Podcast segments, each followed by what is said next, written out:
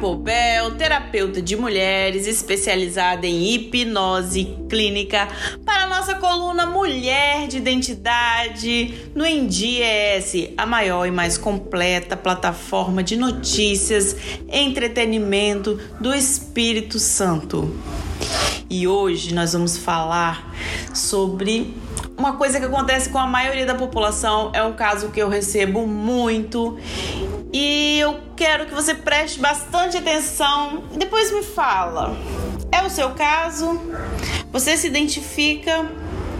Bom, eu vou responder no podcast de hoje a seguinte pergunta: Por que sempre voltamos à estaca zero em nossos projetos?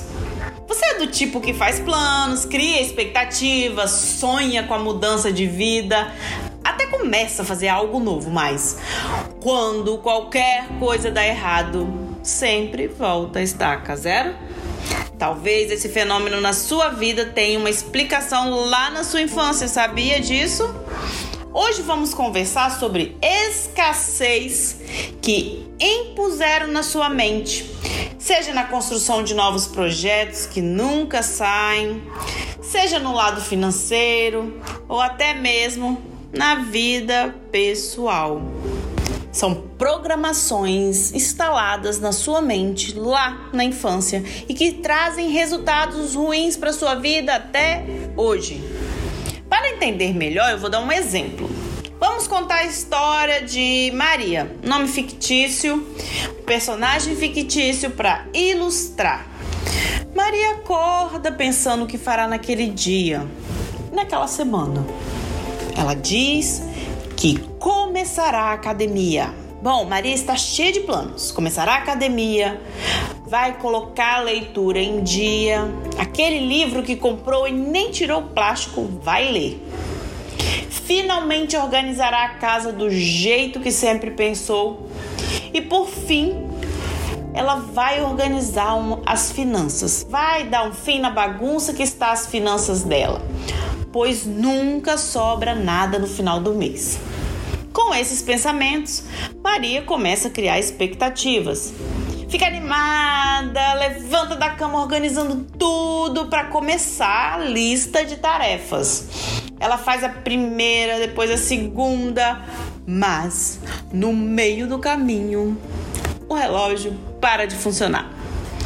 O seu tênis rasga e ela ainda recebe a ligação de um cobrador. Pronto, era o que precisava para Maria desistir e começar a se sabotar. Começa a sabotar todos os planos, todas as expectativas que ela tinha criado. Tudo para e Maria começa a entender que aquela vida tão sonhada, tão organizada, não é para ela. E assim tudo volta a estaca zero, como se Maria ficasse eternamente andando em círculos. Ela desiste. É o seu caso? É parecido com o de Maria, seu caso? Saiba que isso é bastante comum na sociedade. Não é apenas você que sofre assim. A grande questão é descobrirmos os motivos que a mente se deixa levar e faz cair no primeiro obstáculo, desistir de tudo. E tudo, gente, tudo isso, essa sabotagem toda pode estar ligada lá atrás, em algo que aconteceu com você no passado. A relação com as finanças, por exemplo. Muitas pessoas, quando criança, é, querem agradar papai e mamãe, né? Ouviam atentamente tudo o que eles diziam e tudo o que eles faziam, queriam fazer também. O pai, a mãe, a autoridade na vida da criança, exemplo na vida da criança. Então a criança assimila toda a postura de papai e mamãe. Neste contexto, muitos pais com comportamento de escassez acabam reforçando nas crianças este sentimento e postura de escassez. Por exemplo, aquelas frases assim: Olha, dinheiro não traz felicidade. Ou então, dinheiro é sujo, larga isso, vai lavar a mão. Você ouviu isso quando era criança? Este foi seu caso? Vamos fazer uma reflexão? Hum?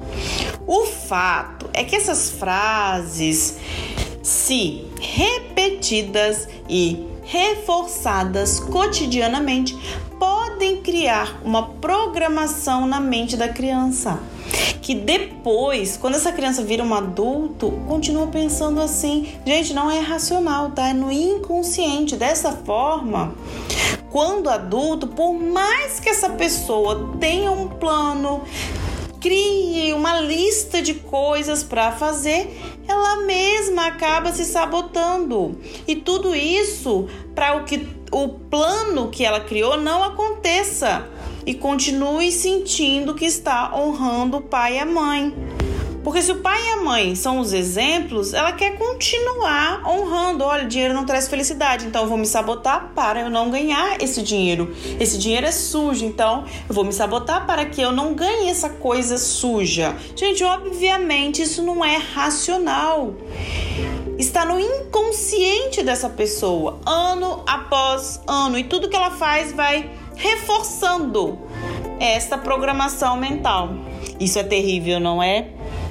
Eu sei, é terrível. Mas tá bom, esse é o caso de muitas pessoas. E agora, como resolver essa questão? Como se libertar? Bom, existem várias formas, como a hipnoterapia. É possível voltar à causa da dificuldade financeira e de outros problemas e descobrir o que, quando criança, foi sentido, vivido em relação, nesse exemplo que eu falei, o dinheiro. Depois dessa descoberta, é possível ressignificar a questão vivida, sabe? Trazer um novo significado para sua mente inconsciente. Porque conscientemente você quer ganhar dinheiro, mas o seu inconsciente ele está preso num problema lá no passado. Aí sim, você ressignificou, trouxe um novo significado, vai traçar uma estratégia de mudança para uma vida nova. É somente com a consciência das raízes dos problemas que as limitações vão ser resolvidas. As limitações da sua vida elas serão resolvidas assim, com liberdade, sem limitações, é possível conseguir novos resultados em qualquer área da sua vida.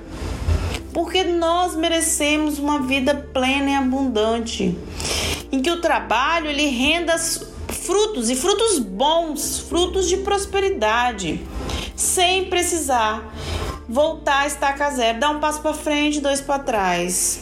Quando aparece qualquer obstáculo, desiste tudo, volta para trás fala: ah, esse mesmo, essa vida não é para mim. Você nasceu para ser feliz. Você nasceu para grandes coisas. Você nasceu para viver a sua identidade. Então, se tem alguma coisa te impedindo, é preciso tirar esse obstáculo e buscar e viver a vida que você merece, porque você merece viver a sua identidade e ser feliz. Seja uma mulher de identidade e viva a plenitude da sua vida, viva a plenitude da sua felicidade. Conte comigo, porque a sua identidade é a minha